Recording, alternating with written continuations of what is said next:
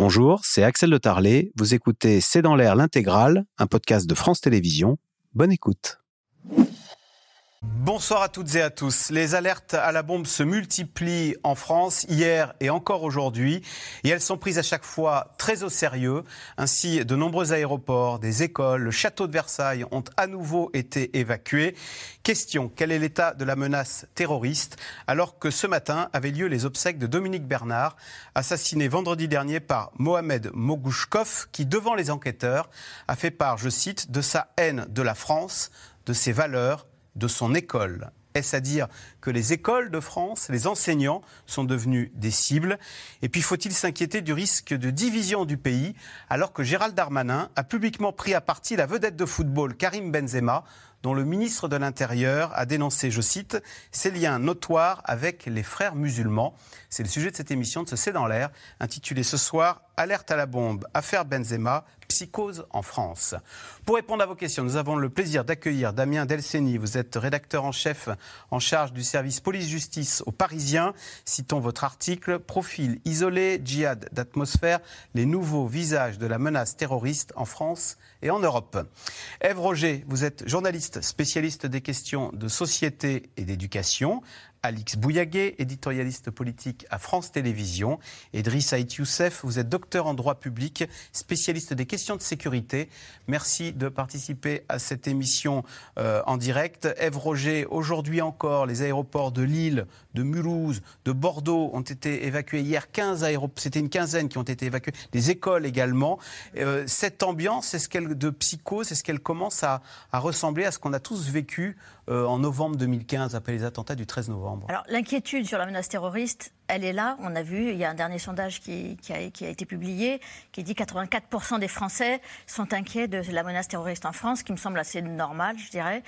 Mais 4 sur 10 euh, ont l'intention, 4 Français sur 10 ont l'intention ou changent leur comportement. C'est-à-dire, dans le métro, peut-être on est plus attentif, euh, on va moins aux terrasses. Mais je trouve malgré tout que l'ambiance n'est pas la même qu'après 2015. C'est-à-dire que on était vraiment terrorisés après 2015. Il y avait vraiment cette idée que ça pouvait arriver à n'importe quel moment. Je pense aussi aux attentats euh, dans le métro Saint-Michel, la bombe qui avait éclaté. Voyez, c'était vraiment quelque chose au hasard. Alors que là, on a le sentiment, malgré tout, qu'il y a des gens qui sont ciblés, en particulier des milieux ciblés. C'est le cas on l'a vu euh, de l'école, des profs. Quand euh, Mohamed Mogouchov il demande où est le proviseur, où est le prof d'histoire géo, il y a quand même l'impression qu'il y a des cibles en particulier, mais cette cible-là, elle est énorme. C'est-à-dire que ça compte, il y a les 860 000 profs, toutes leurs familles, les 12 euh, millions d'élèves, toutes leurs familles. Donc ça nous amène à 30 millions de Français qui se sentent de près ou de loin visés. Et puis la communauté juive, on en parlera tout à l'heure. Mais j'ai pas le sentiment qu'on change vraiment nos modes de vie aujourd'hui. Aujourd'hui, on ne se demande pas si on va à une terrasse ou si on ne va pas à une terrasse, alors qu'après le Bataclan, après 2015, il me semblait que là, pour le coup, il y a une angoisse qui était vraiment euh, partagée et, profonde. Damien Delcenis qui entretient cette psychose, ce sont toutes ces alertes à la bombe, alors qui se révèlent être de fausses alertes.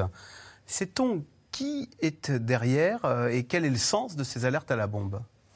Alors, est-ce que ce sont des guignols, comme l'a dit aujourd'hui le, garde des Sceaux, euh, qui a promis de les, identifier et de les punir? Ces petits plaisantins qui s'amusent avec ces fausses menaces seront retrouvés et punis. Déclaration du ministre de la Justice, Éric Dupont-Moretti. Alors, il y a certainement dans le contingent de fausses alertes ça, c'est-à-dire euh, de la très très mauvaise plaisanterie. Euh, le seul problème, c'est que ça mobilise à chaque fois beaucoup de monde. Et ça, quelque part, ça harcèle en fait les forces de l'ordre. Alors, est-ce qu'il y a une logique là-dessous? Parce que quand on fait une alerte à bombe et qu'on vit, un, aéroport, euh, un musée, on mobilise des gens, on mobilise des mineurs. C'est voilà, un espèce de harcèlement. Les forces qui sont à cet endroit, elles sont pas ailleurs euh, au même moment.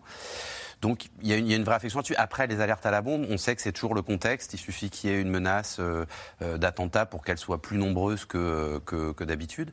Mais moi après, je, je note juste une nuance, c'est que je pense qu'on s'est malheureusement complètement habitué à cette menace en fait en France et qu'on ne se rend même plus compte que nos comportements ils ont profondément changé depuis dix ans. Mais on a intégré en fait cette menace. Elle est plus forte ces derniers jours pour des tas de raisons, mais elle est de toute façon permanente, je pense, dans nos esprits euh, tout le temps. Effectivement, là, les profs sont visés, les policiers ont été visés pendant des années aussi en tant que policiers. Euh, moi, encore une fois, malheureusement, j'ai l'impression qu'on on sait que ça peut arriver, en fait. On sait que ça va arriver. Euh, je ne veux pas du tout être un ado de mauvais augure, mais je ne vois pas comment on n'aura pas de nouveau quelque chose dans les jours ou dans les semaines à venir. Euh, simplement, c'est de savoir où, quand, mais on sait que on sait qu'on est en permanence en fait menacé et qu'en plus les profils euh, des gens qui nous menacent sont plus difficiles à identifier parce que le Bataclan, les terrasses, c'est un commando, c'est préparé, c'est presque militarisé euh, des mois et des mois à l'avance. Euh, c'est pour ça aussi que ça nous a beaucoup choqué à l'époque, parce que c'était quasiment une déclaration de guerre. Mais tous les actes isolés qu'on a eus depuis, ils sont par nature beaucoup plus difficiles à parer, ces coups-là. Et eh oui, parce qu'on est face à des, un terrorisme low cost, hein, comme on a dit. C'est oui, qui s'empoisonnent depuis des mois, des années sur Internet, où voilà, on leur répète les mêmes choses, où on les montre contre la République, contre l'école française, etc. Youssef, euh, sur ces alertes à la bombe, euh, alors si ce sont des plaisantins, comme l'a dit Éric Dupont-Moretti, arrive-t-on à les trouver? Et puis, euh, autre question, est-ce que le, le, le problème, c'est qu'à force de crier au loup, on se méfie moins? Et j'imagine que derrière une alerte à la bombe, il y a toute une procédure qui s'enclenche et qui pourrait s'émousser si euh, euh, ces alertes à la bombe devaient se multiplier. Bien sûr, d'abord, s'agissant des alertes à la bombe, semble-t-il, il y a eu deux interpellations aujourd'hui deux jeunes euh, qui ont piraté ce qu'on appelle des ENT, des, des, environnements numériques de travail pour pouvoir justement euh, euh, poser ces alertes à la bombe, en tout cas faire des déclarations d'alerte à la bombe dans des établissements scolaires. Donc ce que, les, les, ce que ces plaisantins ne comprennent pas, c'est que que ce soit par un appel téléphonique ou par un email, c'est extrêmement facile de les remonter, même si aujourd'hui ils se dotent d'une espèce de VPN qui permet de masquer leur identité. Donc tout ça pour les services de, de, de pour les services de police et de renseignement, finalement, n'a pas de secret, c'est qu'une question de temps. Par ailleurs, ce qu'il faut qu'ils comprennent, c'est que lorsque vous faites une, une alerte à la bombe, une fausse alerte à la bombe d'ailleurs, c'est c'est réprimé par le code pénal. Hein. Il, y a, quand même des, sanctions, une amende. 6 mois à 5 ans de prison et de 3 750 à 75 000 euros d'amende on peut penser que la justice euh, euh, ne sera pas clémente en l'occurrence. Puis en plus, vous vous exposez également à des intérêts civils parce que, par exemple, lorsque vous faites une fausse alerte à la bombe dans un aéroport, ben, vous avez des vols annulés, vous avez des retards. Donc les compagnies aériennes, les aéroports peuvent également se retourner parce qu'elles subissent un préjudice. Les voyageurs également. Donc en fait, il faut comprendre que euh, cette situation, en fait, enfin, de faire des, des, fausses déclarations, il y a quand même un risque important. Par ailleurs, la logistique, et Damien le disait parfaitement bien, la logistique qui est déployée, en fait, même si, enfin, euh, il n'y aura pas de fausses déclarations ou fausses alertes sans que les forces de sécurité ne se mettent pas en mouvement. Parce que n'importe quelle alerte donnera de toute façon ah une mise en mouvement, une mise en mouvement des services de sécurité parce qu'on ne peut pas non plus exclure. Après, donc euh, l'histoire de au cri au loup et on se démobilise, c'est pas vrai. À chaque fois qu'il y a une alerte à la bombe et qu'on est en urgence attentat, il y a toute une procédure qui. Alors quelle est quelle est-elle d'ailleurs? Alors ça, ça, dépend du canular, si vous voulez. Quand c'est plutôt bien fait, évidemment, vous avez le déminage, vous avez des forces de sécurité. Il n'y a pas que le déminage, il n'y a pas que la police municipale, le police secours. Vous pouvez avoir aussi un équipage du RAID, de la BRI. Vous pouvez avoir de la mobilisation d'effectifs très spécialisés parce que il faut prendre au sérieux cette situation. Par ailleurs, lorsque vous évacuez un établissement scolaire, vous pouvez pas dire bon bah finalement il n'y a pas de monde dans le couloir donc vous pouvez tous rentrer en salle de classe. Non, c'est pas comme ça que ça se passe. Donc l'établissement est inspecté pour voir si effectivement la bombe n'est pas posée ailleurs. Donc tout ça demande de la mobilisation, demande du temps, in fine, effectivement des, des policiers qui sont dans un établissement au lieu d'être sur la voie publique. Donc tout ça est pris extrêmement au sérieux par la puissance publique. Donc il faut que ces gens comprennent, ces individus, la plupart du temps ces jeunes comprennent que ça ne peut pas rester sans réponse. Par ailleurs, ça donne aussi une indication, si vous voulez, entre la tension, euh, parce qu'on ne peut pas dire qu'il n'y a pas de tension dans notre pays, à la fois par, ce qui se passe au Proche-Orient et par des attentats absolument atroces sur notre territoire, euh, il y a quand même une dichotomie entre ce qu'on vit et ce que vivent une partie de notre jeunesse qui s'amuse à des canulars. Ça, donne, si vous voulez. Les motivations de cette jeunesse, c'est vraiment pour s'amuser ou c'est pour embêter? Ah non, mais c'est pour moi, c'est quand je dis embêter, il y a évidemment un côté ludique pour un certain nombre de ces individus qui est de dire, bah, tu vois, on va plutôt faire une, une, une alerte alors même qu'ils savent qu'on est quand même dans une situation où on est effectivement dans une d'un niveau d'alerte maximal. Donc c'est là où euh, il y, a, y a quand même une situation qui est quand même un petit peu buesque. Hum. Euh, Alix Bouillaguet, est-ce que dans ce climat anxiogène, on a euh, un Gérald Darmanin alors qu'on voit beaucoup et qui justement sent que la France a besoin d'être rassurée et qui joue la carte de la fermeté? C'est vrai que la semaine dernière, on était stupéfait de l'entendre aux 20h de TF1 dire j'expulse malgré et je me fais condamner par la Cour européenne des droits de l'homme, mais c'est bien la preuve que je suis efficace.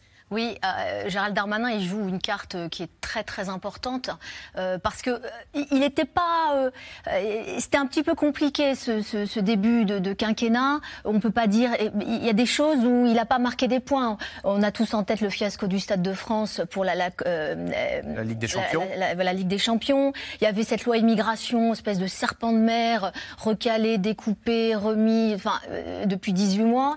Il y avait euh, euh, beaucoup de claquements de, euh, de talons qui n'étaient pas toujours effectifs. Il veut dissoudre des associations, bah, il est retoqué par le Conseil d'État. Euh, Exactement, des chiffres de la délinquance euh, qui, dans le détail, Ça sont pas euh, sont pas tout à fait performants. Euh, donc il n'était pas bien en point. Et, et là, il arrive effectivement à un, un fait dramatique.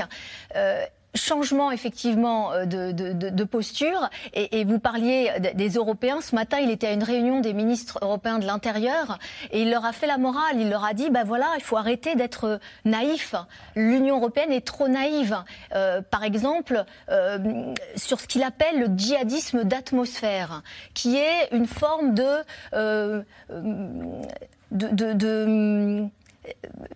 de, prolongement à la radicalisation, du début de la radicalisation. En fait, l'air de rien, on commence à enrôler les gens, on On commence s'auto-radicalise et on peut passer à l'acte. et, et par exemple, il, il cite, il a cité à ses collègues euh, euh, ministres ce matin un exemple très précis sur le financement justement des associations. Il ne comprenait pas que euh, l'Europe continue à financer certaines associations en France, sur le sol français, alors que ces mêmes associations étaient dans une procédure euh, de- de- de- de dissolution. Donc en fait, l'Europe a un petit temps de retard. Donc on, on sent que Gérald Darmanin euh, dit, bah voilà, désormais je, je prends la mesure. Donc il y a euh, ce discours-là, et puis il y a aussi cette loi immigration. Pour lui, c'est la voie rêvée, euh, enfin entre guillemets, c'est-à-dire qu'il va pouvoir imposer cette ligne fermeté. Je vous rappelle qu'au départ, elle était à deux têtes. Hein, cette loi immigration, il y avait Monsieur Dussopt sur le côté intégration, euh, plutôt jambe gauche, et puis sur la jambe droite, il y avait Gérald Darmanin. Exit. La jambe gauche. La jambe gauche, on ne parle désormais que de fermeté, et il lance même un énorme euh, euh, appel à la, à la droite en disant allez-y, moi- Aidez-moi à aidez-moi. expulser. Moi déjà, je vais. C'est un piège tendu à la droite, ça d'ailleurs. C'est un piège tendu à la droite parce qu'on sait que euh, ça va être compliqué entre le Sénat et l'Assemblée nationale. Ça va être compliqué de donner un blanc-seing à, à- à Macron, à Emmanuel Macron, et en même temps, c'est son ADN. Alors, il y a les deux chiffons rouges, hein, on s'en souvient, c'est la réforme. Elle veut un référendum sur l'immigration et elle veut aussi,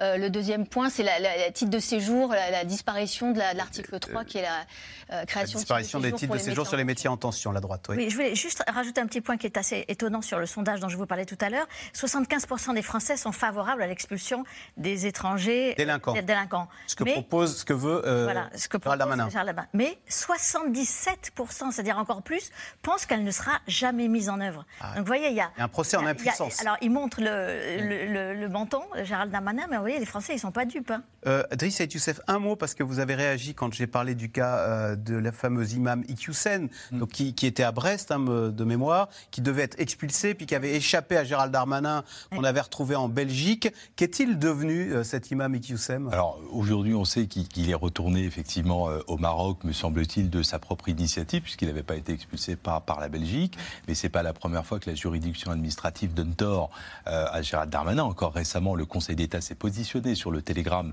de Gérald Darmanin à l'égard des préfets, leur enjoignant à interdire toutes les manifestations, les manifestations dites pro-palestiniennes, au motif que le ministre de l'Intérieur ne pouvait pas envoyer un tel télégramme d'une portée générale et qu'il revenait à chaque préfet représentant l'État dans le département de prendre un arrêté en fonction de la menace, Cas par cas. euh, à- à- en- au cas par cas, en fonction de la menace que pouvait générer la, ma- la manifestation sur l'ordre de la sécurité publique. Donc on voit bien que Gérald Darmanin, quelquefois, s'accommode avec le droit, au mépris, c'est vrai, bah, du droit, et que ça devient compliqué pour un ministre de l'Intérieur d'être appelé. Alors par ailleurs, cette expulsion dont il se vante d'être condamné par la, La Cour Cour européenne des droits de l'homme, il y a quand même un précédent, me semble-t-il, Charles Pasqua à l'époque était le premier à avoir pris cette initiative d'expulser FISA, un individu qui n'était pas toléré sur le territoire, et après une condamnation, parce que le- le- la Cour européenne des droits de l'homme ne donne pas, euh, euh, de par sa portée, de par sa décision, de par son jugement, la possibilité à celui qui a été expulsé de revenir. Donc c'est pour ça qu'ils font euh, généralement très vite pour éviter que l'individu ne revienne ou qu'il soit maintenu sur le territoire. Voilà. Alors Nantes, Bordeaux, Montpellier, plusieurs aéroports français ont été évacués après de nouvelles alertes à la bombe, des alertes souvent infondées, mais à chaque fois prises au sérieux par la police, ce qui en dit long sur l'atmosphère du pays, alors qu'ont eu lieu ce matin les obsèques à Arras du professeur Dominique Bernard, sujet de Juliette Perrault et Nicolas Baudry-Dasson. Sur la place des héros, ce matin à Arras, l'hommage à un homme qui a perdu la vie en voulant protéger celle des autres. Le recueillement au passage du cercueil de Dominique Bernard. À l'intérieur de la cathédrale, ses proches dont ses trois filles, mais aussi le président et le ministre de l'Éducation qui ne prendront pas la parole. La cérémonie est filmée de loin, à la demande de la famille. Son épouse lui rend hommage en énumérant pendant de longues minutes ce qu'il aimait dans la vie, notamment ses auteurs favoris. Il aimait Julien Gracq, Flaubert, Stendhal, Balzac. Il aimait Proust, Claude Simon, Céline et Pierre Michon. Certains de ses élèves sont présents à l'extérieur. C'était même plus qu'un prof de français, c'était vraiment un professeur de, voilà, de, la vie de tous les jours. Il, nous élevait, et même pas que dans sa matière, mais même en tant qu'humain, en tant qu'homme aujourd'hui. Un hommage sous haute surveillance, alors que la France est passée depuis vendredi en alerte urgence attentat, le niveau le plus élevé du dispositif Vigipirate. 7000 soldats de la force Sentinelle ont été déployés sur tout le territoire. Un contexte dans lequel les fausses alertes se multiplient. Ce matin, l'aéroport de Montpellier a été évacué après une alerte à la bombe. Ils ne pourront pas y accéder. C'est ça. Ils ne pourront pas accéder. Donc, euh, Oui, vers l'hôtel là-bas. Même chose aux aéroports de Nantes, Lille ou encore Bordeaux. Bis repetita avec la journée d'hier, où pas moins de 14 aéroports français ont été concernés par des alertes à la bombe ou des colis suspects. 130 vols ont été annulés. Il y a eu un mouvement de panique et du coup là il y avait des cris et on nous a dit qu'il y avait une alerte, du coup on est sorti. De fausses alertes qui se multiplient aussi au château de Versailles. Hier, troisième évacuation depuis samedi. Quand on veut embêter du monde, c'est facile comme ça. Hein. Il suffit de téléphoner. Euh. Mais d'un autre côté, on ne peut pas s'abstraire de, vérifier. c'est fini? Ouais, c'est fini. Pas vraiment. Une quatrième évacuation a eu lieu en début d'après-midi aujourd'hui. Et puis il y a bien sûr les établissements scolaires, lieu hautement sensible depuis l'assassinat de Dominique Bernard vendredi. Mardi, c'est une alerte intrusion qui a été déclenchée dans un lycée d'Aulnay-sous-Bois en région parisienne. Hier, une opération de police a été menée dans un lycée du 20e arrondissement de Paris, après des rumeurs faisant état d'une attaque au couteau. De faux signalements dénoncés par le garde des Sceaux.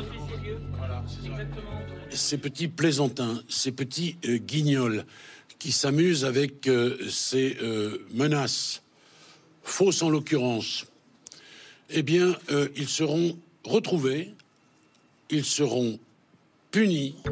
Mais aujourd'hui, autour des lycées de Rennes, Laval, Grenoble et Colmar d'être évacués après des alertes à la bombe. La psychose commence à gagner les Français.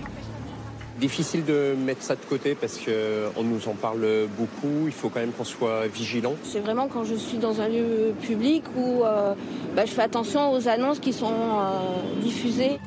Des alertes et une attaque hier soir à Cannes. Un homme inconnu des services de police est entré dans ce garage avec son tapis de prière. Il s'en est pris au gérant. Le monsieur s'est énervé en criant Allah Akbar, a voulu me porter un coup de couteau au ventre. Voilà. L'individu sur lequel a été retrouvé un passeport marocain a été interpellé et placé en garde à vue pour apologie du terrorisme et violence avec armes. Damien Delceni, on voit cette, je ne sais pas comment il faut l'appeler, cet illuminé à Cannes euh, qui devient tout d'un coup menaçant et qui euh, peut frapper le, garagiste. Est-ce que cette ambiance délétère dont on parle peut euh, susciter, déclencher des passages à l'acte? Oui, parce que ça a déjà été le cas précédemment. Dans les, ce qu'on appelle les profils isolés, c'est-à-dire les individus qui commettent des actes terroristes seuls ou en tout cas avec très peu de, très peu de logistique, souvent on a des profils psychologiques, voire psychiatriques, qui sont très à la bordure, à la limite. Et ces gens-là, quand ils sont, ils sont percutés par l'actualité, ils sont percutés par l'ambiance, et effectivement, le passage à l'acte, il est facilité par ce, par ce climat-là. Et à chaque fois, mélange mimétisme Oui, et puis il y a un côté, voilà, comme c'est des gens qui se nourrissent pour certains exclusivement de propagande, de- d'images euh, d'ultra-violence en permanence, bah, quand ces images, euh, quand l'actualité euh, française, mondiale, elle devient un peu bouillonnante, eh ben, ils, ils passent à l'acte parce qu'il y a une forme de décompensation, comme on, comme on l'évoque chez les, chez les gens qui ont des problèmes psychiatriques. Et on se rend compte très souvent qu'ils ont des profils, d'ailleurs les services de sécurité intérieure le disent, hein, dans les profils de radicalisés, il y a aussi beaucoup de ces jeunes qui sont à la limite entre la psychiatrie et le, phénomène normal. Donc oui, on le voit à chaque fois qu'il y a des, attentats ou des, menaces d'attentats ou qu'on est en situation un petit peu d'urgence, il y a des passages à l'acte qui se font à cause de ça. Oui. Driss Saïd Youssef, question de Alain dans l'Essonne. Les enseignants réclament plus de protection, mais peut-on transformer les écoles en bunkers Euh, C'est Laurent Vauquier, hein, en Rhône-Alpes, je crois, qui installe de plus en plus de portiques à l'entrée des établissements scolaires. Alors, il existe dé- déjà des dispositifs, notamment ce qu'on appelle un PPMS, un plan particulier de mise en sûreté, hein, qui, est obligatoire, hein, qui, est, obligatoire pour l'ouverture d'un établissement scolaire. Alors, ça peut être l'école maternelle, du second degré, etc., et qui euh, euh, précise la conduite à tenir en cas de risque ou de menace. C'est-à-dire, voilà, par exemple, c'est les alarmes, c'est la manière dont les, les salles de classe elles sont conçues. Est-ce que vous avez des lucarnes avec des vitres ou pas, pour ne pas permettre à un terroriste de voir qu'il y a des enfants à l'intérieur. Ensuite, il y a des, les, les enseignants sont formés. On l'a vu effectivement dans l'école à Arras où les enseignants ont mis en sécurité, ils sont formés, ont mis en sécurité. On peut dire que Les notre génération, il y avait des alertes incendies. Maintenant, les enfants, chaque année, ils ont des alertes attentats. lockdown, ça s'appelle. ont- Voilà, on les apprend à se cacher et à ne pas faire de bruit, à se cacher sous la table. Alors, vous, vous- vous avez deux types. Vous avez lorsque, par exemple, un sécurité incendie, on sort. Et là, on- Alerte attentat, on rentre. Mm. Donc, euh, et on ferme les établissements, on ferme les portes, on ferme, etc. Donc c'est- de plus en plus le cas. Il y a, des, des- donc, il y a des, des enseignements pour ça. Et les établissements sont de plus en plus équipés, surtout les, les- les nouveaux, hein, les nouveaux où effectivement vous avez la police qui conseille les architectes, les architectes qui sont formés. Donc lorsque vous déposez un permis de construire, bah, on vous donne de l'autorisation à la condition que tout ça soit, soit sécur. Est-ce qu'on peut faire mieux? Alors avec ça, vous avez le concours aussi des collectivités. De plus en plus, bah, par exemple, Gab- Gabriel Attal demande aussi aux collectivités de participer à un moment donné à la sécurisation des établissements scolaires. Par exemple, les écoles maternelles sont construites notamment par les communes, donc il faut aussi, aussi par exemple avec les policiers municipaux, par exemple, qu'ils puissent avoir un certain nombre de patrouilles lorsqu'il y a des risques, euh, lorsqu'il y a des risques. Donc c'est voilà, c'est une espèce de conjonction finalement d'acteurs qui va permettre de sécuriser. Par ailleurs, bon, les familles également sont aussi sensibilisées, euh, les gamins, etc. Donc c'est des vrais dispositifs. Est-ce qu'on peut faire mieux? Oui, on peut toujours faire mieux, mais mais, mais après c'est c'est pas d'empêcher euh, les, les gamins de rentrer. Et puis il faut pas que finalement ça se transforme en piège. Il ne faut pas non plus que ça se transforme en piège pour les étudiants. Donc c'est c'est pas le, le- pas Laurent Wauquiez qui décide du dispositif. Le dispositif, il est validé par des commissions de sécurité dans lesquelles vous avez des pompiers, vous avez des policiers qui vont dire est-ce qu'un portique de sécurité, est-ce que ça a du sens ou pas? Mais on peut toujours faire mieux. Après, il faut des moyens. Euh, Ève Roger, je sais que vous tenez. Alors, il y a la sécurisation physique et vous tenez à souligner qu'il y a aussi la sécurisation intellectuelle. On rappelle ce- cette statistique euh, terrible, hein, ce sondage de l'IFOP qui montre que 56% des enseignants s'auto-censurent. Oui, Oui, c'est-à-dire que cette sécurisation, euh, elle a commencé, euh, je pense, pour moi, il y a avant et après l'interdiction de la baya. C'est-à-dire, euh, quand Gabriel Attal a décidé d'interdire la baya, il a dit aux enseignants je vais vous accompagner dans cette décision-là. Et il y, a, les brigades mobiles de sécurité qui sont là pour sur- surveiller les écoles. Il y a les brigades de la laïcité, c'est aussi des, gens qui sont dans chaque rectorat et qui viennent quand, on les prévient. Donc maintenant, le sujet, c'est comment les, profs qui aujourd'hui sont dans l'effroi, quand même, euh, ceux qui donnent des cours de MC. L'éducation euh, Morale et civique. morale et civique. ou les, les- les profs de, de- de sciences nat ou les profs d'histoire géo, aujourd'hui, il faut quand même avoir le- sacrément le courage chevillé au corps pour pouvoir euh, parler. euh, de- L'œil du 20h racontait qu'un professeur d'histoire géo disait le Oui. conflit israélo-palestinien, moi, je le donne en ça. devoir à la maison. Absolument, absolument. Par je ne le fais plus dans ma classe. Par écrit. À la maison, c'est les parents qui le Voilà. font. Et cette sécurisation intellectuelle, je pense que c'est vraiment le, le plus gros chantier de Gabriel Attal, qui est bien plus important et difficile que le chantier de la sécurisation des établissements scolaires. C'est-à-dire qu'aujourd'hui, les, les profs disent, même quand je suis menacée, quand je dis je suis menacée, il peut s'écouler euh, un jour, deux jours, trois jours avant que quelqu'un vous dise. Alors, euh, euh, vous voyez, c'est vraiment d'être au chevet de, chaque prof. Et pour que ça, ça marche, il faut que le métier de prof, eh ben, ça redevienne au cœur du réacteur de la République. Et c'est ça qui va être difficile, parce que non seulement vous avez des profs qui sont un peu aujourd'hui, qui, n'en peuvent plus, qui se sentent abandonnés, et puis il y a aussi une nouvelle génération de profs pour qui la laïcité à la française, Même les jeunes, oui, jeunes générations. c'est ça, c'est ça. De dire euh, plutôt un petit communautarisme à, à l'anglaise, pourquoi pas? Qui est Donc, oui. comme une attaque de la religion. Voilà, c'est ça. Et donc, c'est- c'est c'est pour ça que le chantier est extrêmement difficile, à la fois rassurer et puis convaincre aussi les profs que euh, le, le- le métier, il veut ça et que c'est la République qui, qui doit tenir sur ses jambes. Alix Bouillaguet, on a parlé de Gérald Darmanin tout à l'heure. Comment, euh, Gérald, euh, comment Gabriel Attal est-il perçu à la fois par le corps euh, enseignant et peut-être par les parents d'élèves? Parce que comme on sait, hein, l'éducation, tous les parents ont une opinion. Je pense qu'il a réussi cette rentrée. Euh, il a réussi cette rentrée. Euh, quand on l'a entendu à l'Assemblée nationale mardi expliquer dans une tirade euh, assez forte, hein, parce que c'est quand même le roi de la punchline, en termes de communication, il est quand même assez redoutable. La tolérance, ça va, la bienveillance, ça va. Euh, euh, le pas de vague, ça, ça suffit. C'est fini. Alors, sous-entendu, avant, il y avait des vagues, peut-être que Papendiaï, son prédécesseur, l'a peut-être pris pour lui, mais en tout cas, dans la posture, euh, c'est quelqu'un qui semble faire corps avec euh, euh, le personnel enseignant et vouloir le défendre. Euh, il réussit, euh, enfin, une rentrée réussie. Pourquoi? Il y a quelques signaux. Euh, De fait, il est rentré dans le club des, des sondages. Ça a l'air un peu comme ça, pas très important, mais finalement, il est testé depuis la rentrée au même titre que un présidentiable, que b- Gérald Darmanin, Bruno Le Maire ou Édouard Philippe. Et, et il cartonne dans les sondages. Il est tout en haut, euh, Il il, vient taquiner Édouard Philippe. hein. Exactement. Il vient taquiner Édouard Philippe. Euh, il, il est reçu à déjeuner par Nicolas Sarkozy. Ça peut sembler anecdotique, mais c'est aussi un Il signal. à droite, donc. Il plaît à la droite aussi. Et puis, euh, c'est vrai que cette rentrée, euh, euh, on n'a vu que lui. Déjà, pendant l'été, on n'a vu que lui. À la rentrée, il y a eu l'abaya, l'interdiction de l'abaya. Là aussi, beaucoup de, beaucoup de souffle. Il y a eu l'expérimentation, le feu vert pour l'expérimenta- l'expérimentation des, des- des uniformes. Il y a eu la lutte contre le crise de re- recrutement. Il y avait le harcèlement scolaire priorité. Donc, après, il ouvre beaucoup d'espoir. Or, je pense que le chantier de l'éducation nationale est un énorme chantier. Donc, à ouvrir beaucoup de- d'espoir, et il peut aussi décevoir. Voilà. Alors c'est dans ce contexte international extrêmement tendu que surgit une drôle de polémique politico-sportive en France cette fois-ci. Elle touche un ancien international de football français, Karim Benzema, aujourd'hui qui évolue en Arabie Saoudite. Il a été accusé par Gérald Darmanin d'être proche des frères musulmans. C'est une organisation islamique considérée comme terroriste par plusieurs pays. Sujet de Thibaut Grosse et Christophe Roquet. C'est une star du football français, une nouvelle fois au cœur d'une polémique. Karim Benzema, récompensé Ballon d'Or l'année dernière, s'est vu adresser un carton rouge il y a deux jours par le ministre de l'Intérieur Gérald Darmanin. M. Benzema est en lien, on le sait tous, notoire avec les frères musulmans. Nous attaquons à une hydre qui sont les frères musulmans parce qu'ils donnent un djihadisme d'atmosphère, comme le disait Gilles Kepel. L'attaquant historique du Real Madrid soupçonné de proximité avec les frères musulmans.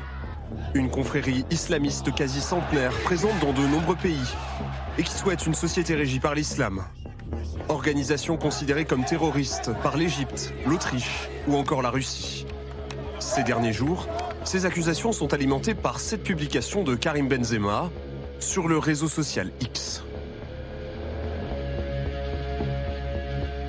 Toutes nos prières pour les habitants de Gaza, victimes une fois de plus de ces bombardements injustes qui n'épargnent ni femmes ni enfants. Où il ne mentionne pas les victimes israéliennes du Hamas. Karim Benzema rejette ces accusations. Ce matin, par le biais de son avocat, il annonce même sa décision de porter plainte contre Gérald Darmanin pour diffamation et injure publique. En ce qui concerne euh, le ministre de l'Intérieur, euh, oui, c'est une fausse information. Euh, je, voudrais croire qu'il ne s'est pas renseigné, mais pour le premier policier de France, c'est quand même terrible. Qu'est-ce que vous direz contre ceux qui ont fait des tweets de soutien pour les victimes innocentes d'une horreur absolue le 7 octobre, euh, pour un professeur innocent, victime d'une horreur absolue, pour des supporters suédois et qui n'en ont pas fait pour les gens euh, qui se trouvent sur la bande de Gaza et qui sont victimes innocentes aussi? Est-ce que vous leur jetterez l'opprobre de la même manière? Ce n'est pas la première fois que le ballon d'or français est ciblé par ce genre d'attaque. Notamment quand il refuse d'entonner la Marseillaise avant les matchs des Bleus, un hymne qu'il juge trop guerrier. Quand sur Instagram, il approuve le message contre le droit au blasphème de ce sportif de combat quelques jours après l'assassinat de Samuel Paty. Ou cette année quand il quitte le Real Madrid pour un club saoudien et s'affiche en tenue traditionnelle sur Instagram. Karim Benzema, sympathisant islamiste Des supputations reprises en boucle ces derniers jours par la droite et l'extrême droite qui réclament des sanctions j'ai demandé plus d'informations pour que, le cas échéant, si ces informations euh, étaient avérées, qu'on puisse engager des poursuites pour indignité nationale ou d'échange de nationalité. C'est gravissime, euh, des liens euh, avec euh, le terrorisme. Le football français est de plus en plus islamisé. Pour moi, Karim Benzema un islamiste. Je ne sais pas ce que c'est qu'un islamiste. Moi, ce que je sais, c'est que c'est un musulman qui euh, veut appliquer euh, la charia et que la charia prévoit le djihad et que le djihad, ça veut dire tuer euh, euh, Dominique Bernard, ça veut dire tuer Samuel Paty. Des réactions qui scandalisent à gauche. Aujourd'hui, c'est Jean-Luc Mélenchon qui vole au secours du joueur français. Bonjour Monsieur Benzema, il vous traite de français de papier. Avec de tels ennemis qui parlent avec de tels mots, vous devez être une personne remarquable, sans haine ethnique ou religieuse. Karim Benzema n'est pas le seul sportif dans la tourmente. Au même moment, le défenseur niçois Youssef Attal est sous le feu des critiques. Après avoir relayé brièvement la vidéo d'un prédicateur palestinien sur Instagram, diffusant un message de haine contre les juifs. De quoi déclencher l'indignation des politiques. La justice doit se saisir. Ce n'est pas parce qu'il est footballeur qu'il doit avoir un traitement de faveur. C'est insupportable d'appeler à la mort de juifs. Et le club de Nice se voit contraint de prendre des mesures. Compte tenu de la nature de la publication partagée et de sa gravité, le club a pris la décision de prendre immédiatement des premières sanctions disciplinaires à l'encontre du joueur. À ce titre, le club a décidé de suspendre Youssef Attal jusqu'à nouvel ordre. Devant le tollé, Youssef Attal a présenté ses excuses sur les réseaux sociaux. Une enquête pour apologie du terrorisme a été ouverte par le parquet de Nice. Euh, Damien Delceni, question euh, téléspectateur. Gérald Darmanin peut-il accuser Karim Benzema sans aucune preuve? C'est une bonne question. Euh, bah, en fait, on a envie de dire à Gérald Darmanin, euh, s'il y a des éléments, il faut les donner maintenant. C'est-à-dire que sur quoi il s'appuie pour dire que Karim Benzema est proche des frères musulmans Soit il y a des rapports des services de renseignement, il y a des notes, ça existe, hein, on peut faire des notes blanches même dans les services de renseignement. Et à ce moment-là, bah, je crois que maintenant, de toute façon, s'il y a un procès, une procédure judiciaire, il faudra qu'à un moment donné, ils mettent les cartes sur la table. Parce que sinon, effectivement, ça ne reste que du commentaire, mais on sait ce que vaut le commentaire aujourd'hui, quand c'est répété plusieurs fois sur les réseaux sociaux et sur les chaînes de télé, euh, ça devient compliqué. Donc la question, elle est très simple. S'il a des éléments, le ministre de l'Intérieur, qui est plutôt bien placé pour les avoir, il faut qu'il les mette sur la table, il faut qu'il les donne. Driss Saïd Youssef, est-ce qu'on a raison quand même d'aller euh, enquêter sur ces euh, joueurs de foot? Alors, je, par- je pensais de celui de Nice qui n'a fait que retweeter ou liker euh, Vidéo une vidéo alors qui est jugée antisémite, mais il ne l'a pas écrite et il s'en est excusé. Il a peut-être mal lu. Euh, Est-ce qu'il y a un moment aussi euh, euh, à, à ce petit jeu-là, on, on va mettre euh, sous surveillance une bonne partie de la population française? Bah, vous, vous avez deux cas qui sont différents. Le premier, celui de Karim Benzema avec une ineptie, parce que quand on joue en Arabie Saoudite et qu'on sait que l'Arabie Saoudite, la monarchie, a toujours été l'ennemi juré des des, des- des- de cette organisation, les frères musulmans. euh, c'est pour ça qu'il y a eu une tension très forte dans les années, je crois, 2017, 2018, jusqu'à 2019, me semble-t-il, avec le Qatar, justement, parce que le Qatar finançait ces organisations un peu, un peu islamistes dans le prolongement des printemps arabes.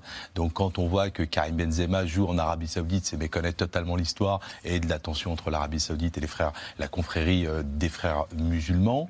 Euh, par ailleurs, c'est tout le paradoxe de Gérald Darmanin entre euh, vouloir euh, expulser des individus qui n'ont rien à faire sur le territoire, ce qui est une bonne chose, mais s'il considère que les frères musulmans est une organisation terroriste, on n'a qu'à l'interdire en France, ce qui me semble-t-il n'est peut-être pas le cas. C'est considéré dans d'autres pays, mais peut-être pas le cas en France. Donc pour moi, c'est quand même assez particulier. Vous êtes en train de dire qu'il a peut-être commenté un peu vite euh, Gérald Darmanin euh, sans apporter aucune preuve. On sait qu'il l'avait déjà fait au Stade de France. hein. Il avait très vite accusé les Anglais munis de faux billets. On s'est rendu compte après coup que c'était absolument pas euh, ces malheureux Anglais qui étaient les victimes. C'est vrai que d'aller sur euh, CNews et de faire effectivement des commentaires qui peuvent être comme des commentaires assez déplacés, voire blessants, euh, ça, ça peut être problématique. Par ailleurs, moi je différencie totalement le tweet de Karim Benzema qui est en rien antisémite. C'est son tweet, il pense ce qu'il veut, mais qui n'est pas antisémite par rapport à celui qui a été retweeté. Et J'ai envie de dire, dans le moment qui est le nôtre. Là, vous, par- vous parlez du, du joueur, de Nice qui a retweeté Absolument. un tweet antisémite, Absolument. qui a reposté un tweet Dans le moment qui est, qui est le nôtre aujourd'hui, je crois que quand on fait de la politique, je crois que ce qui est important quand on fait de la politique, c'est d'essayer de convaincre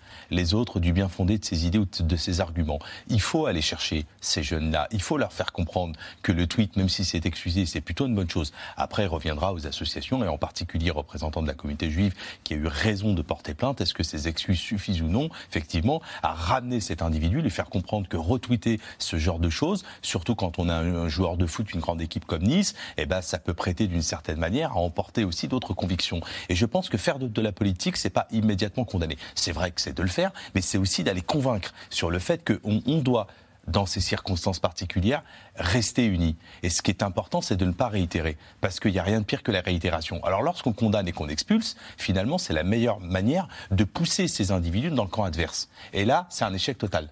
Euh, Ève Roger, ces footballeurs, alors qu'on ne connaît pas forcément Youssef Attal, sauf que c'est un, un international algérien qui est au- à Nice, qui est très populaire, ils sont quand même plus influents, alors sans parler de Karim Benzema, euh, ils sont plus influents qu'on ne l'imagine, euh, ils sont très suivis par euh, des jeunes euh, passionnés de foot. Karim Benzema, son tweet a été vu 40 millions de fois. hein. Oui, ça doit même avoir dépassé les frontières françaises. Mais Ouais. euh, ce, qui est, ce qui est important, c'est quand même, ils ont des rôles, que, des rôles d'exemplari- d'exemplarité.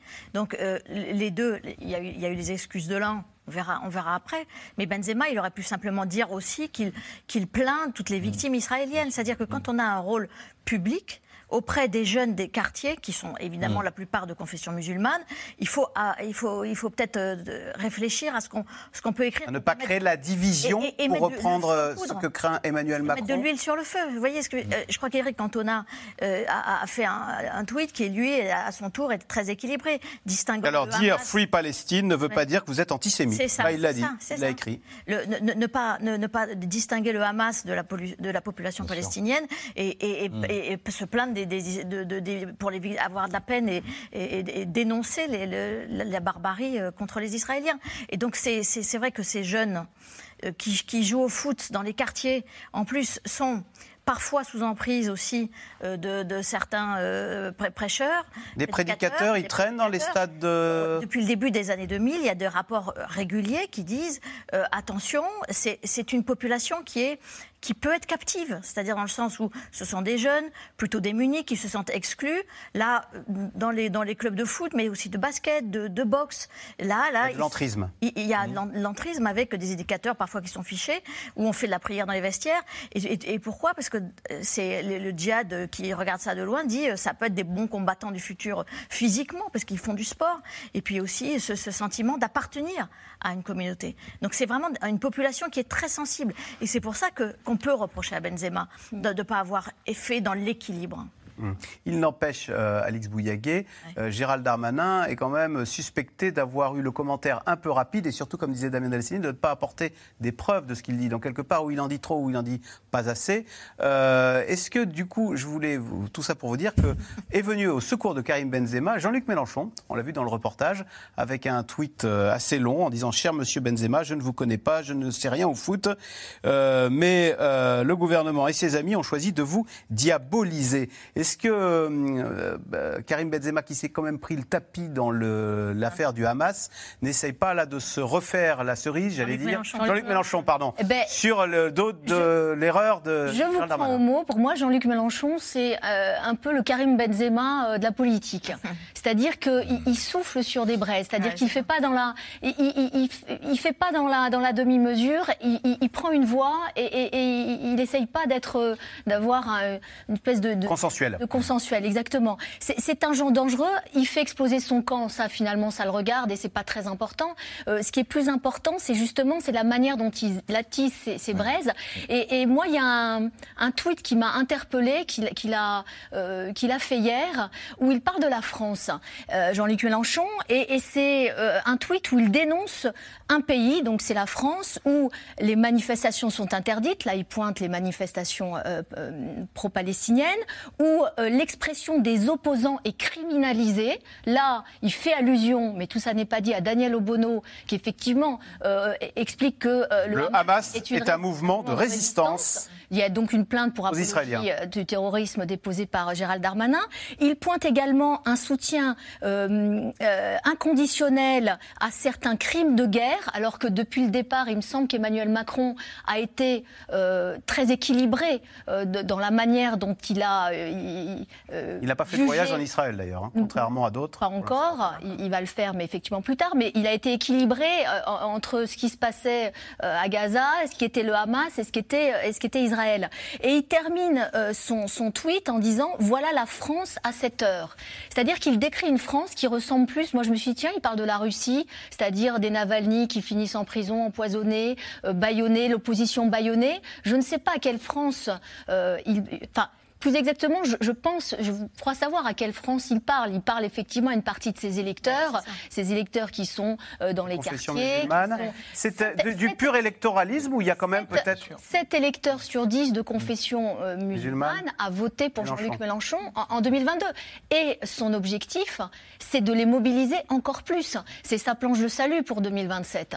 Et, et je trouve que euh, jouer comme ça... la division La, la- la division, euh, je, je trouve que pour un homme aussi intelligent et qui, qui, pendant longtemps était euh, le laïcard plus acharné que vous et moi, je, je- je- trouve ça un peu dommage. C'est euh, Idriss Saïd Youssef, c'est ce que disait euh, l'ancien ministre de l'Intérieur euh, Ber- euh, Bertrand Collomb. son- euh, son- Gérard Collomb. Gérard Collomb, voilà, qui disait euh, il faut veiller à ce que nous ne soyons, à ce que nous restions côte à côte et non pas face à face? Jouer la Demain, division. nous serons face à face. Voilà, jouer la division, c'est ce que cherchent euh, les terroristes avec euh, avec leur stratégie. Mais, mais- mais c'est vrai que Gérald Darmanin fait quand même une erreur. On a l'impression qu'il n'a jamais fait de politique de sa vie. C'est bien que euh, Karim Benzema est quand même euh, au sein d'une jeunesse un idole absolu et pas que. Et quand il dit ça, il fait une passe. Pour reprendre un terme footballistique, à Jean-Luc Mélenchon, qui n'a plus qu'à transformer, à marquer son but. C'est archi facile pour lui de sécuriser son électorat et de dire regardez, moi je prends la défense de Karim Benzema Ouais. contre les odieux personnages qui sont d'abominables racistes, peu importe son nom et son prénom. Et absolument. Et moi, je vous défends. Donc c'est quand même assez, c'est quand même une erreur politique et quand même une erreur politique. Enfin, c'est quand même grave. Ève Roger, est-ce que euh, Alix Bouillaguet disait qu'à la France insoumise, on avait une fâcheuse tendance à vouloir souffler sur les braises? Est-ce que euh, par moment, on peut avoir l'impression que la France insoumise joue un jeu dangereux en cultivant ainsi euh, et en flattant euh, un électorat euh, qui serait de, euh, Alors, moi, de- ce- de- oui, alors on a vraiment confession musulmane. c'est- du pur électoralisme. euh, Alix a donné les chiffres. Moi, ce qui me frappe, c'est quand même que cette jeunesse dans les quartiers populaires, c'est pas celle qui vote le plus. hein. Donc, euh, je sais même pas si c'est efficace. C'est-à-dire que euh, on sait que ceux qui votent, c'est plutôt des personnes âgées, des, euh, de- plutôt des milieux bourgeois, et, et ceux qui votent le moins, qui sont le plus absentéistes, c'est plutôt les jeunes, et en particulier des- de, de ces quartiers-là. Donc, je, je- je ne comprends pas bien finalement la stratégie, parce que même s'ils allaient tous voter, je suis même pas sûre qu'ils seraient. Alors, il n'est pas seul, il y a Mathilde Panot aussi qui a, qui a Alors, Mathilde euh, Bannot, pour moi, elle a fait une, euh, elle a fait euh, une, une vidéo au moment où Gabriel Attal a décidé de, d'interdire la interdire la baya à l'école. Elle a fait une vidéo en anglais pour dire que la France était islamophobe parce qu'elle empêchait les jeunes d'aller à l'école comme ils se comme Muslim girls are getting sent home from public school for wearing loose clothes, qui veut dire les filles musulmanes sont renvoyées des écoles publiques chez elles Ouais. parce qu'elles portent des vêtements amples. Pourquoi a-t-elle fait cette Alors, vidéo en en anglais, anglais et quelles conséquences ça peut avoir La, la vidéo en anglais, c'est que, que ça soit entendu dans le monde entier, au-delà de la France, c'est-à-dire euh, au-delà des, des 75 députés de, de- de- et les filles de l'Assemblée. Et pourquoi se faire entendre ça C'est- pour, augmenter ce- ce- sa, propre, sa propre audience, mais c'est surtout le risque qui est incroyable, c'est de faire croire que, effectivement, la France est islamophobe et de désigner la France comme un pays cible. Et les écoles françaises comme Et le lieu d'islamophobie. alors, les, les écoles, mais pas seulement. Parce que qui a décidé ça, c'est le ministère. Donc, euh, c'est vraiment une, une attitude qui, qui, est, euh, qui, qui- qui attise le- la colère des terroristes, si vous voulez. Damien Delceni, on sait qu'à Bruxelles, le terroriste cherchait des Suédois. Euh, la France également est une cible aux yeux euh, des radicaux, des islamistes? Toujours. Euh, le dernier rapport d'Europol qui date du mois de juin, il y avait les deux pays qui ont subi l'année dernière le plus de projets d'attentats ou d'attentats réussis, c'est la Belgique et la France. Malheureusement, cette année encore, euh, les, deux derniers attentats sont produits en Belgique et en France. Une vieille histoire parce que euh, voilà, c'est des pays qui ont connu euh, des réseaux constitués où il y a toujours un terreau euh, qui existe. Mais bien sûr que, que ces deux pays sont toujours en tête à la fois du, du nombre d'interpellations souvent, du démantèlement de réseaux et en plus de liens qui peuvent exister entre les réseaux belges et les réseaux français. Et la laïcité à la française, tout à l'heure, Alix Bouillaguet parlait du communautarisme anglo-saxon, où chacun a le droit de vivre sa religion pleinement et de l'inscrire dans le domaine public. C'est une chose que nous, on ne fait pas en France. Cela dit, j'ai vu des manifestations en Angleterre ces jours-ci qui sont pas. Donc c'est pas très efficace, finalement, le- de, de- le climat là-bas non plus. Je- Moi, ce que je trouve effectivement un peu désolant, c'est que il y a, on est dans une période qui est quand même très critique une fois de plus, qui est très tendu, une fois de plus, et qu'effectivement, on a une classe politique qui, qui est pas. Alors, l'union sacrée, j'en parle même pas, mais qui, Mm. Qui a plutôt tendance à en remettre une couche plutôt que de se dire bon, là, il faut peut-être euh, maîtriser ses propos. Là, tous les propos qu'on entend dans le reportage, y Mm. compris ceux, ceux de la sénatrice qui parle de déchéance de nationalité pour Benzema, mais Français. Pardon, mais au secours en fait, parce que en plus c'est bien beau de dire ça, mais si encore une fois derrière on met pas euh, les actes, on pose pas les documents sur la table et on rend pas la chose possible, ça devient ridicule parce que en plus ça, ça ça décrédibilise complètement la parole politique, ce genre de truc. Donc euh, je, je- je pense que vraiment, il serait temps, mais je j'ai aucun espoir là-dessus malheureusement, mais il serait temps que on se dise que dans des périodes comme ça, on puisse aller sur des débats qui sont un peu plus, euh, euh, pas forcément rassembleurs, mais en tout cas un peu plus de fond, que de passer ces journées à s'invectiver sur ces merveilleux réseaux sociaux qui sont quand même aussi la source Ouais. de pas mal de problèmes qu'on rencontre aujourd'hui. Bien. Alors, euh, les chiffres qui font frémir, 183 interpellations pour actes antisémites ont eu lieu en France depuis les attaques du Hamas contre Israël le 7 octobre dernier, sans compter les quelques 3000 signalements sur Internet. Notre équipe, Anne Maquignon et Mathias Garnier, ont rencontré des membres de la communauté juive en Ile-de-France. Reportage. Devant les magasins cachers, la gendarmerie en patrouille. Comme toutes les semaines, Jean-François Strouf vient ici faire ses courses.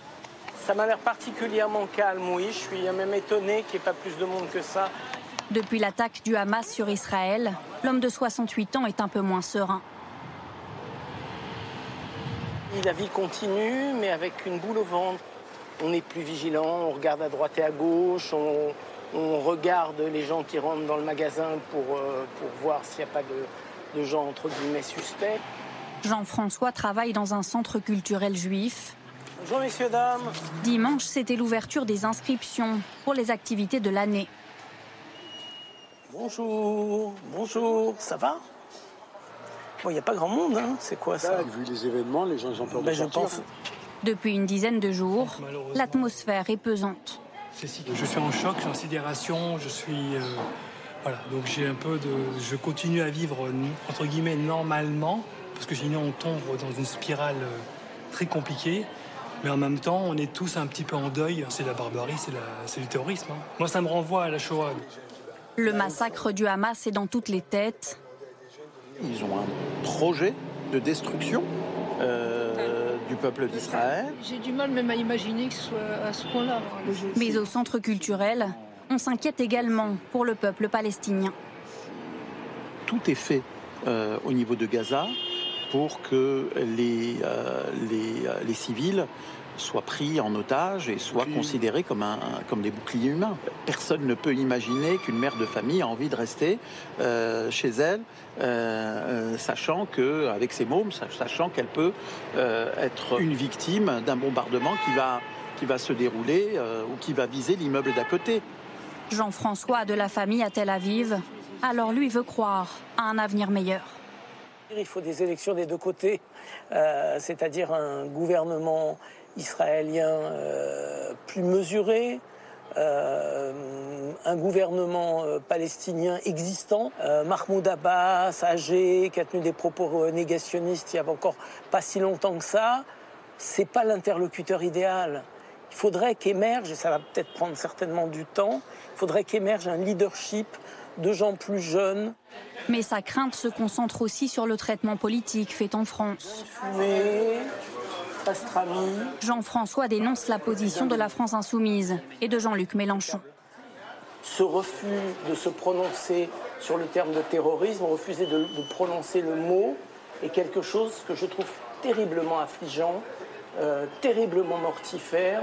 Ben, ça favorise évidemment l'extrême droite. Comment voulez-vous euh, Il se comporte de manière, on va dire, euh, très disciplinée à l'Assemblée nationale et on a des gens qui hurlent et qui vocifèrent en face. Ben, C'est comme si euh, les gens de LFI étaient en train de, mettre un tapis rouge à- au Rassemblement national. Selon un sondage, 86% des Français désapprouvent l'absence de condamnation du Hamas par le leader de la France insoumise. Roger, on a entendu dans le reportage, le massacre du Hamas est dans toutes les têtes. Il y a une conscience très vive chez les Juifs de France de ce qui se passe en Israël Oui, alors de toute façon, dès qu'il se passe un événement en Israël, euh, en Israël la communauté juive, elle, se redresse et, se retrouve en hyper-vigilance. Mais ce qui est frappant là, c'est qu'il y a une, porosité qui est plus importante que, en tout cas, moi, j'imaginais, puisque quand vous parlez avec des Juifs de France, alors soit ils ont directement, euh, ils connaissent un blessé, un kidnappé, un, un otage, mais il y a toujours un ami d'amis, alors donc euh, qui, connaissent de loin, bah, et on, voit qu'il y a quand même une, un, va-et-vient entre la France et la communauté française euh, et, Israël. Et, j'ai trouvé une expression dans un article ce matin que je trouve très juste, qui dit les 500 000 Juifs de France sont en ce moment en apnée. Il y a vraiment cette crainte à la fois sur ce qui se passe là-bas et ce qui peut se passer ici en France pour la communauté juive. Les écoles, c'est puissance 10 pour les, les, les écoles juives aujourd'hui. Et cette, cet attentat à Arras ravive aussi la douleur de Ozara Torah et Mohamed Merah qui avait tué euh, quatre personnes, dont trois enfants, dans une école juive en 2012. Donc euh, il y, y, a une cellule d'écoute euh, qui a été mmh. mise en place par les institutions juives euh, aujourd'hui en France, qui existait pour le Covid et qui a été euh, ravivé ici. Et il y a l'expression d'une incapacité à, à, sortir, la peur d'emmener les enfants à l'école, le, les enfants qui dorment plus la nuit. Vous voyez, il y a vraiment euh, une inquiétude qui est, et, et, et une, une, sorte aussi de tétanie. Qu'est-ce qu'on fait? Ceux, les, les, Israéliens français qui sont là-bas, est-ce qu'ils restent là-bas, est-ce qu'ils reviennent? Euh, Ceux qui sont ici, comment on peut faire pour les aider? Mmh. C'est une vraie... Driss Youssef, Marc Ecker, la semaine dernière, disait que dans les écoles juives de France, il y avait un taux d'absentéisme vendredi dernier, le jour où le Hamas avait appelé à une journée de mobilisation pour Palestine. Euh, il y avait eu un taux d'absentéisme de près de 50%. Euh, Est-ce que, comme le disait Ève Roger, là, la peur est, est décuplée? Et, et, puis sur Internet, euh, Pharos euh, récolte des tombereaux de messages antisémites. Jusqu'où Jusqu'où peut-on protéger et comment peut-on protéger la communauté juive? Je pense que c'est le drame euh, aujourd'hui, c'est-à-dire que même euh, en temps normal, on a quand même euh, une communauté juive qui est quand même un peu aux aguets, qui est quand même inquiète hein, de, la situation, parce que je crois que la menace terroriste allait rester malgré tout élevée, et que la communauté juive est, une cible, comme on le sait, hélas, de ces terroristes. Euh, à côté de ça, c'est aussi une communauté qui se mobilise beaucoup, en tout cas qui essaie de, se mobiliser avec euh, la mobilisation euh, de citoyens pour sécuriser notamment les accès aux établissements scolaires. Hein. Donc c'est des familles qui s'organisent, c'est des mamans, je les vois régulièrement faire de la sécurité c'est extrêmement. Euh, J'ai beaucoup de peine dans notre pays à, à, imaginer que des mamans, des papas sécurisent euh, la, la, rentrée de leurs gamins euh, pour qu'ils puissent étudier. C'est un drame absolu. Dans le même temps, il y a quand même aussi euh, une lueur d'espoir. Je, je, vois bien nos compatriotes de confession juive et de confession musulmane qui travaillent euh, tous les jours ensemble, qui font la fête malgré les circonstances. Et je veux croire en, en, en un avenir meilleur. Et je pense que c'est possible. Et je, je veux voir dans ce qui se passe au Proche-Orient, je veux croire à un passage prochain. Et je pense qu'il n'y a pas d'autre alternative à un passage. Je pense que pour les deux communautés, je pense qu'ils font un passage, il faut pouvoir se retrouver. Et finalement, ceux qui, celui ou ceux qui gagneront, c'est ceux qui pardonneront. Parce qu'il faut qu'il y ait un pardon. Et il n'y aura pas de paix sans pardon. Ça, ça me paraît indispensable pour reconstruire quelque chose. Damien Delceni, question téléspectateur de Robin. La France sera-t-elle une victime collatérale de la guerre entre Israël et le Hamas? Est-ce que dans certains quartiers, dans certaines villes comme à Sarcelles, euh, on vit très durement euh, ce qui se passe et encore plus euh, de façon encore plus vive que dans le reste de la France, en euh, Moyen-Orient. Oui, et c'est malheureusement pas nouveau, parce que moi j'ai travaillé dans le Val d'Oise pour le Parisien il y a une vingtaine d'années, et euh, dès qu'il y avait une intifada, euh, il se passait quelque chose toujours à Sarcelles ou dans des coins où évidemment il y avait euh, une mixité entre les communautés juives et, et musulmanes. Alors c'était que des tags à l'époque, on aurait pu se dire c'est pas très grave, mais il y avait toujours de toute façon une répercussion. Moi, quand j'ai entendu la semaine dernière des gens qui craignaient l'importation du conflit, euh, j'ai failli leur dire c'est pas la peine de la craindre. Elle est là déjà et elle sera là quoi qu'il arrive.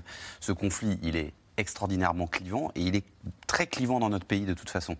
Donc évidemment qu'il y a un risque majeur qu'il y ait des, des, événements qui se produisent, qui se produisent chez nous. On ne peut pas dire que l'attentat d'Arras soit forcément une conséquence directe de ce qui se passe, mais ça arrive quand même dans un climat et dans une ambiance où on est obligé de se poser cette question. Et on sait que toutes les menaces, on l'a vu, hein, Pharos, il déborde de menaces depuis, euh, depuis, euh, depuis 15 jours. Euh, la plateforme qui, qui, gère un petit peu tout ça sur, sur, mmh. sur les réseaux. Donc c'est déjà importé. Après, justement, tout le travail, et qui est aussi le travail, euh, alors qui est un travail de tout le monde, hein, tous les jours, mais qui est aussi le travail de nos, de nos élus, mmh. c'est de faire en sorte que la pression, elle retombe. Mmh. Quand on commence à voir que la forêt commence à prendre feu, moi je pense qu'il vaut mieux éteindre l'incendie que de jeter... Euh, quelque chose pour que ça, ça se propage un peu plus. Alors, Euh, voilà. Oui, mais Alix Bouyaguet, la- l'équation elle est compliquée parce que d'un côté, il faut faire baisser la pression et de l'autre, euh, les Français sont en attente de sécurité et on a l'impression, euh, à entendre certains responsables et même Gérald Darmanin, qu'on est dans la surenchère sécuritaire parce que Gérald Darmanin, euh, peut-être l'ambitieux Monsieur Darmanin, comme on l'appelait il y a quelques mois, sent que c'est son avenir politique qui se joue avec, euh, en partie avec cette séquence. Oui, d'une certaine manière. C'est vrai que là, euh, c'est la première fois peut-être depuis en tout cas la rentrée qu'il a les mains totalement libres. Euh, finalement, ce projet de loi immigration, parce que ça va être ça le, le cœur du problème dans les mois qui viennent, ça va être extrêmement accéléré, hein, puisque normalement tout pourrait être réglé avant la fin décembre, ce qui est vraiment euh, une histoire de dingue, parce que quand on se souvient d'où on vient, on voit bien que le contexte a changé et qu'il va y avoir des répercussions politiques. Donc, euh, Et le gouvernement assumerait un 49-3 en disant c'est pour la sécurité, je le passe en force. gouvernement, il, il a, là, il, il se dit qu'il peut peut-être échapper Mm. au 49-3. Parce que là, Gérald Darmanin, en ce moment, il met une double pression. Il met une pression sur la droite en leur disant allez-y, les sénateurs, puisque c'est vous qui allez commencer à étudier ce texte, débattre. Faites-moi des propositions. Regardez, moi j'ai rajouté euh, la, la- la réforme de euh, l'aide médicale d'État. Euh, j'ai entendu la droite, j'ai entendu le Rassemblement national. On va la transformer, on va faire en aide médicale d'urgence. Euh, ce qui Pour en réduire énormément le le champ. champ. Exactement. Euh, vous, vous vouliez, euh, euh, enfin, voilà, il est en train de lâcher beaucoup de choses. Reste de- un obstacle qui est ce fameux euh, création de titre de séjour pour les métiers en tension, régularisation. Mais il dit à la droite, ah, je suis prêt à beaucoup de choses. Et puis il dit aussi euh, à, à- à l'aile gauche de la Macronie, euh, regardez le contexte. Regardez le contexte. Donc, si on oublie un peu la jambe gauche, euh, vous ne pourrez pas vous opposer. Donc, Macron n'aura pas les, les- frondeurs comme, comme les a connus Hollande. Donc, il, il met cette double pression en espérant euh, eh bien, qu'il réussira justement à faire voter ce texte et non, non pas par le biais d'un 49-3. Allez, tout de suite, on revient à vos questions. Merci d'avoir écouté C'est dans l'air. Comme vous le savez, vous pouvez désormais écouter l'intégrale, mais aussi l'invité ou vos questions à nos experts. Tous ces podcasts sont disponibles gratuitement sur toutes les plateformes de streaming audio. Et pour le replay vidéo, c'est sur France.tv, bien évidemment. À bientôt.